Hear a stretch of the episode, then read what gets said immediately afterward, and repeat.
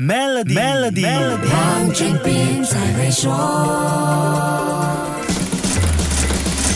你好，我是黄俊斌。银行业是瑞士最具代表性的行业，重要的经济领域和这个国家的骄傲。全世界的有钱人，那些非常有钱的人，都会选择跟瑞士的银行打交道，因为瑞士银行法赋予银行保密制度，就像金钟罩，防止第三方获取客户资料。瑞士信贷是瑞士第二大银行集团，对瑞士的银行业甚至全球的银行体系都有着举足轻重的影响。在他深陷财务困境之后，瑞士政府不得不在第一时间间出手稳住，避免这个银行危机爆炸，波及全世界。除了金融体系的原因之外，瑞士自己也需要自保。即使现在有了瑞士最大银行瑞银集团 （UBS） 并购瑞士信贷，瑞士接下来要面对更头疼的经济和社会问题。想象一下，瑞士最大和第二大的银行集团合并，是不是就形成了一个规模超级的银行集团呢？合并之后的第一件事，一定是节约成本，裁切重复性的部门和职位。更何况瑞士信贷。是在财务压力极大的情况下被并购的。